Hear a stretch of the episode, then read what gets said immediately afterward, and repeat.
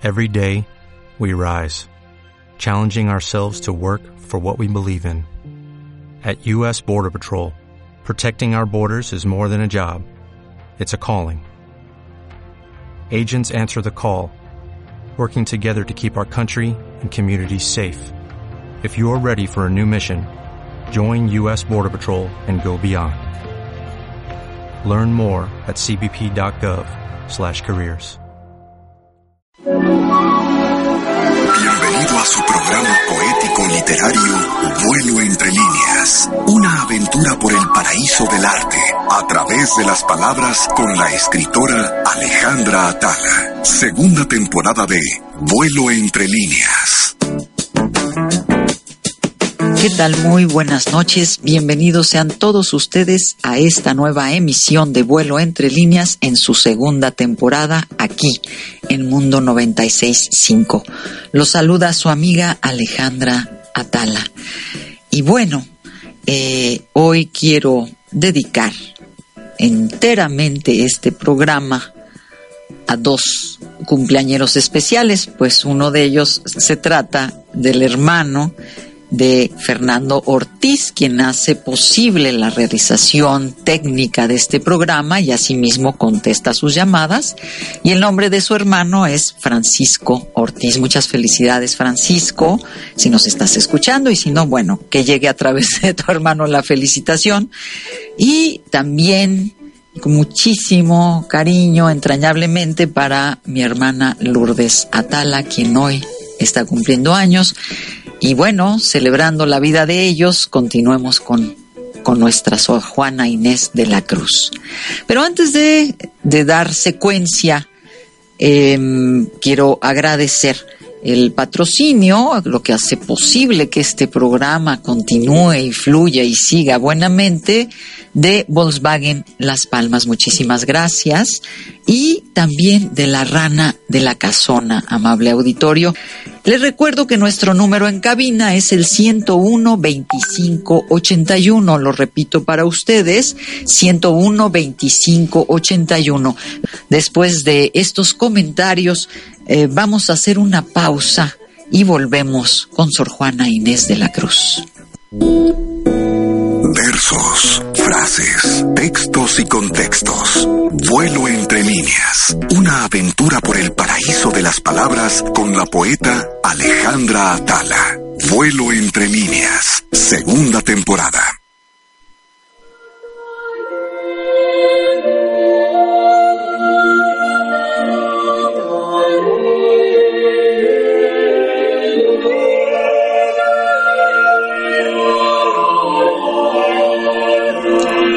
Uno nuestro número aquí en cabina amable auditorio. Si usted quiere ser ganador de uno de estos libros, tome el teléfono, marque el 101-2581 y ya está. Listo el libro para usted.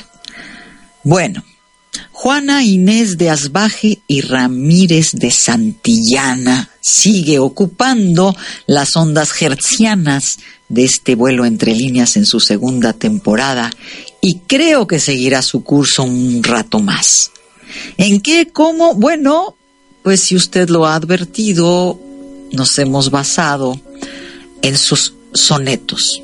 Una selección de sonetos que he ido haciendo, que fui haciendo, que me parecen los más emblemáticos de Sor Juana Inés de la Cruz, mismos eh, que vamos leyendo y a través de los cuales vamos haciendo estos vuelos entre líneas, justamente. Eh, para aquellos que no han escuchado el, programa, eh, cuando he dicho lo que es un soneto, que es una explicación que hago muy básica y muy elemental para que usted tenga una idea. Bueno, un soneto son cuatro estrofas, es decir, cuatro grupos de versos o cuatro o cuatro grupos de cuatro, eh, perdón, sí, cuatro grupos de líneas, digamos, de frases, que son los versos. Y son dos cuartetos, es decir, dos bloques de cuatro versos y dos bloques de tres versos, es decir, tercetos. Es decir, un soneto está compuesto por dos cuartetos y dos tercetos. Reunión de cuatro versos y reunión de tres versos.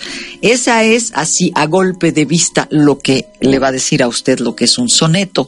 Más adelante hablaremos un poquito de la métrica, es decir, de las sílabas que se cuentan para que cada línea corresponda al número de sílabas que hacen que esto que usted ha estado escuchando sea un soneto.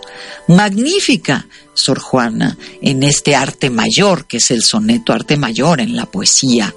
Eh, pero asimismo, y debo comentarlo, ella fue dejando todos estos géneros de arte mayor en los que entró y salió verdaderamente victoriosa para buscar el verso libre, ¿sí? Es decir, esto ya se nota, ya acusa en su primero sueño, en ese papelillo que hizo solo como un remanso, un solaz. Ya, le, ya les leeré un poco también de ese primero sueño. Pero bueno, escrito en silva, pero la silva es un poco anterior, eh, sí, y de repente rosa con el verso libre. Bueno, hemos leído en este vuelo entre líneas, en perseguirme mundo que interesas, ¿En qué te ofendo cuando solo intento poner bellezas en mi entendimiento y no mi entendimiento en las bellezas? También hemos leído el de el soneto de Rosa Divina que en gentil cultura eres con tu fragante sutileza, magisterio purpúreo en la belleza, enseñanza nevada la hermosura. Ahora oiga usted que he traído para mi amable auditorio este otro soneto. Este que ves, engaño colorido, que del arte ostentando los primores, con falsos silogismos de colores es cauteloso engaño del sentido. Este, en quien la lisonja ha pretendido excusar de los años los horrores, y venciendo del tiempo los rigores, triunfar de la vejez y del olvido. Es un vano artificio del cuidado. Es una flor al viento delicada. Es un resguardo inútil para el hado. Es una necia diligencia errada. Es un afán caduco y bien mirado es cadáver, es polvo, es sombra, es nada. Sor Juana Inés de la Cruz. Uno lee a Sor Juana Inés de la Cruz y de pronto siente que está entrando en la entraña de un acertijo, o aún mejor, en los vericuetos de un laberinto. Por eso a veces cuando se habla de Sor Juana Inés de la Cruz, hablamos de que es un poco eh, claridad y máscara al mismo tiempo de por sí, amable auditorio, la poesía, la literatura, la literatura trabaja con el misterio. Pero Sor Juana Inés, dada la altura de su inteligencia, sabía cómo jugar, no con sus lectores, quede claro, pero cómo jugar con el lenguaje. Y además está viviendo una época la época virreinal en México, en donde la influencia española es absoluta, en donde, como les he mencionado, tanto los libros y la poesía de Góngora y de Quevedo llegan a sus manos. Ella no trata de imitarlos, es como una sincronía, incluso creo que Sor Juana Inés de la Cruz supera en muchos casos el estilo de estos dos poetas de los que les estoy hablando, sobre todo por su capacidad de ironía, sobre todo por su capacidad de, eh, hiperbatón, que es una de las eh, características del culteranismo. Eh, amable auditorio, cuando hablamos de hiperbatón es como si uno habla mucho de algo, pero no mencionamos ese algo, que es el sustantivo, sino hasta el final, ¿sí? Es decir, no lleva la estructura eh, normal la oración, ¿no? eh, en donde tenemos el artículo, el sustantivo, el verbo, el complemento, etcétera. No, esto todo tiene un retroécano, ¿sí? Se hace un poco barroco. De hecho, es la época del barroco, es escritura barroca. Pero esto no quiere decir que no la podamos entender, porque bueno, en este vuelo entre líneas, eh, pues se busca eso, esa es la pretensión. Dice Sor Juana Inés de la Cruz, este que ves, engaño colorido. ¿Ven? No nos dice qué. Pero uno va atinando cuando dice que del arte ostentando los primores, y uno dice, ah, arte que ostenta, es decir, que manifiesta, que presume, que evidencia los primores. Los primores, es decir, las perfecciones, las filigranas, con falsos silogismos de colores, arte, colores, engaño, sentido. Y yo debo comentar, porque estoy obligada, que si bien puede estar hablando de la misma poesía, que tiene colores, que tiene primores, que a veces puede engañar al sentido por su forma eh, de la belleza misma, pero no, es todavía más atinado, creo yo, eh, pensar que está hablando de los retratos, ¿sí? de las pinturas que le hicieron a ella en vida, claro. Eh, uno de sus retratistas fue Juan de Miranda, y otro de sus retratistas son Miguel Cabrera. Seguramente, amable auditorio, son, porque no hay tantos tampoco retratos de, de, Sor Juana, pero seguramente son unos de los que usted ha visto, o los dos que ha visto, bueno, son de Juan de Miranda y Miguel Cabrera. Claro, ha habido eh, pinturas posteriores, ¿no? De, pintores, de artistas de hogaño, es decir, de actualidad, pero me refiero retratistas y cuando me refiero a retratistas es porque tienen al personaje enfrente, como es el caso de Juan de Miranda y Miguel Cabrera. Por ahí cuentan que no muy contenta Sor Juana con estos retratos, parece que ella misma hace, se hace un retrato y valga decir esto para decir un paréntesis, que era tal la inteligencia de Sor Juana, pero no una inteligencia dormida o adormecida o muerta de hambre, sino al contrario, una inteligencia bastante bien abastecida. Bueno, ella entró en varias disciplinas y cuando digo entró no fue como visita, fue realmente como, como dueña de la casa entró en, la disciplina de la teología, entró en filosofía, entró en las ciencias, entró en la música y también en la pintura. No crea usted que hizo una, una bolita y dos palitos y ahí está el retrato, su autorretrato. En realidad es un retrato lindo, muy parecido en el escenario que es su celda de lo que hacen Juan de Miranda y Miguel Cabrera. Pero vea usted, el tono, la voz, la firmeza, la fuerza eh, de esta mujer que está diciendo, este que ves, engaño colorido. Es decir, ver un retrato es un engaño. Ver un retrato no es estar viendo a la que es. Es un poco en defensa propia. Es un poco su carta a Sor Filotea de la Cruz en soneto. Y no a, Sor Filotea de la Cruz, sino es algo que le está diciendo a Juan de Miranda, a Miguel de Cabrera y a usted y a mí en este momento. Este que ves, engaño colorido, que del arte ostentando los primores, ¿sí? Que del arte ostentando los primores, es decir, la técnica perfecta que pueden haber usado tanto Miranda como Cabrera, dice, con falsos silogismos de colores, y bueno, ya, ya entramos ahora en, filosofía, ¿verdad? Eh, eh, que es un silogismo, amable auditorio, sino eh, un compuesto de tres sentencias, dos premisas y una conclusión. en castellano esto quiere decir que son dos afirmaciones, ¿sí? Dos sentencias, dos afirmaciones o ideas que se dan con cierta, eh, se dan como ciertas, ¿sí? Y que llevan a una conclusión lógica, ¿sí?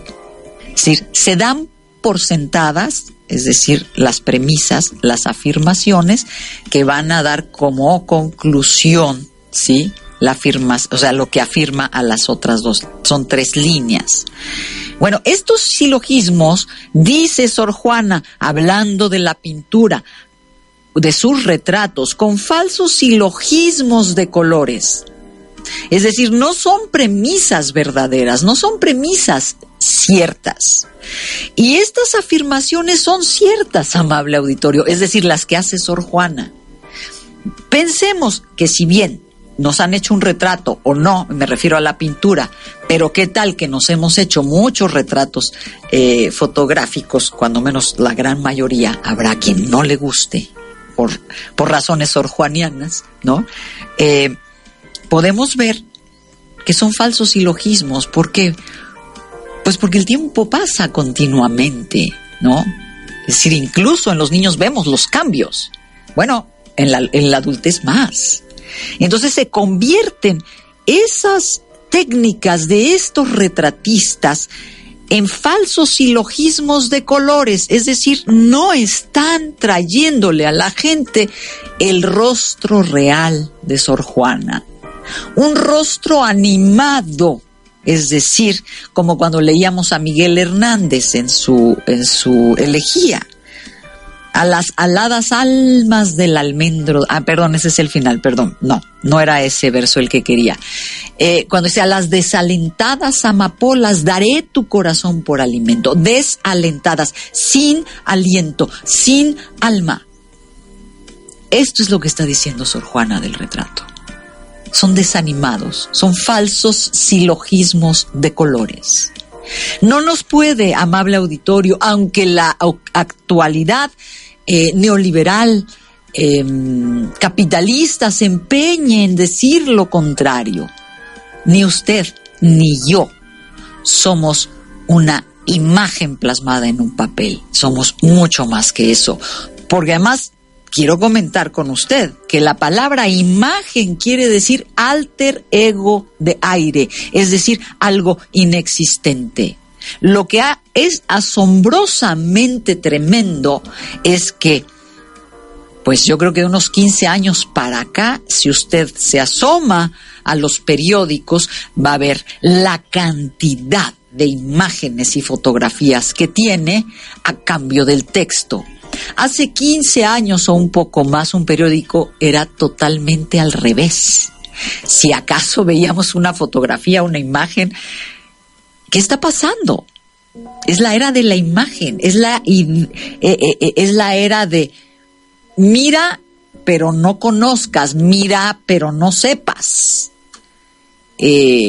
mira pero no pienses, porque es muy reconfortante, es como cuando uno es niño y dice, pues yo prefiero un libro con, con figuritas, con caricaturas, con imágenes, ¿no?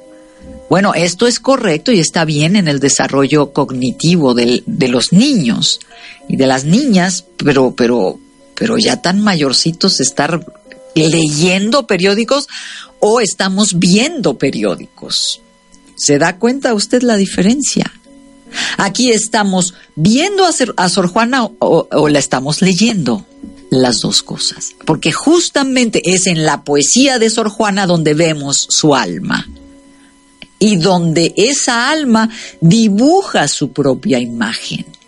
Dice, este que ves, engaño colorido, que del arte ostentando los primores, con falsos silogismos de colores, es cauteloso engaño del sentido. Es cauteloso engaño del sentido, amable auditorio, porque bien nos puede gustar mucho el retrato, y a mí honestamente me gustan estos dos retratos que hacen de Sor Juana. Ahora, esto no quiere decir que yo crea que Sor Juana fue así, tan literalmente como los pinceles y los colores de estos dos retratistas hicieron, pero son buenos cuadros. Y dice, por eso dice cauteloso engaño del sentido. ¿Sí? Porque a fin de cuentas la pintura es un arte y el arte hace acopio de belleza para llevar esos trazos al gusto de quien las mira, ¿no? Entonces, dese cuenta que ella habla en defensa de su vida, de esa vida, de esa rosa divina que en gentil cultura es, con su fragante sutileza, es decir, estoy hablando obviamente del soneto de la semana pasada, pero estoy haciendo la analogía, la comparación, porque usted dígame, amable auditorio, para poder asentar este pensamiento eh, del que le vengo hablando, ¿cómo podemos llevar al lienzo o al papel una fragancia? o sea, tu fragante sutileza Magisterio purpúreo en la belleza, bueno, el púrpura sí lo podemos llevar al lienzo, pero no la fragancia, pero no la esencia divina, ¿sí? Bueno, ella misma lo está diciendo y parece que su discurso va una y otra vez hacia lo mismo. Claro, amable auditorio, su discurso poético. Creo que me he extendido, creo que ya no hicimos paréntesis, pero hagamos uno breve y volvemos. Volvemos con un poco más de Sor Juana Inés de la Cruz. Estás escuchando Vuelo entre líneas por Mundo 965. Continuamos.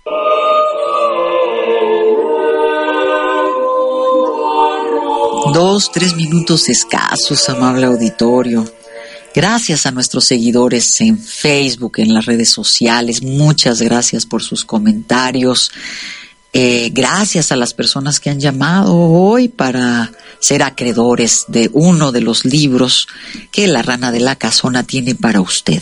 101 25 81, si tiene tiempo, en tres minutos puede llamar todavía. Parece que quedan algunos, no sé cuántos, pero algunos. Y bueno, aquí estamos con este soneto maravilloso de Sor Juana, en donde está hablando de un aspecto físico que tiene que ver con una imagen, una mujer inaprensible, ¿sí? Una mujer que no que difícilmente puede caber en un lienzo. ¿Sí? En un lienzo, es decir, en una tela de pintor. Y dice, este en quien la lisonja ha pretendido excusar de los años los horrores. Es maravillosa. Es decir, este qué, este arte, es decir, la pintura, en quien la lisonja ha pretendido, lisonja amable auditorio, es una alabanza excesiva, incluso con alguna intención o una segunda intención o interés, es decir, cuando uno recibe una lisonja, es porque a lo mejor alguien quiere algo de nosotros, ¿sí? Es decir, para ser más clara qué es la lisonja. Eh, bueno, no es, no es propiamente un halago. Eh, la lisonja tiene este cariz, esta, esta característica. Este en quien la lisonja ha pretendido, es decir, ha querido excusar de los años los horrores. es decir, claro, por el retrato, por los retratos de Sor Juana, no pasan los años, los excusa, excusa los horrores del envejecimiento. Tema del que hablamos la semana pasada también cuando hablábamos de su rosa divina que parece que hoy día, pero también parece que en aquel momento, sobre todo por cuestiones que tienen que ver con la estética femenina o con la estética que la cultura ha pedido que tengan las mujeres, que, que siempre tienen que estar hermosas y siempre tienen que ser hermosas, porque si no, pues ya no, es casi casi como hermosa igual a mujer, pero esta hermosura estética, no ética, que es la ironía y la crítica que está haciendo Sor Juana. No porque no le gustara que la retrataran, pero básicamente para decir, no nos engañemos. Todo mundo cumple años, todo mundo eh, va viviendo su vida y se va manifestando en su rostro, en su cuerpo, en su andar, en sus gesticulaciones, ¿sí? Dice, este en quien la lisonja ha pretendido excusar de los años los horrores y venciendo del tiempo los rigores, triunfar de la vejez y del olvido. Ahí está, más claro, ni el agua, dicen por allí. Amable auditorio, lamentablemente ha llegado a su fin esta emisión de vuelo entre líneas con muy afectuosa eh, dedicatoria a Lourdes Atala y a Francisco Ortiz. Nos estaremos escuchando, si usted quiere, y por mí encantada, el próximo domingo a las 7 de la noche en este su vuelo entre líneas en su segunda temporada. Por el día de hoy se despide su amiga Alejandra Atala y hasta la próxima.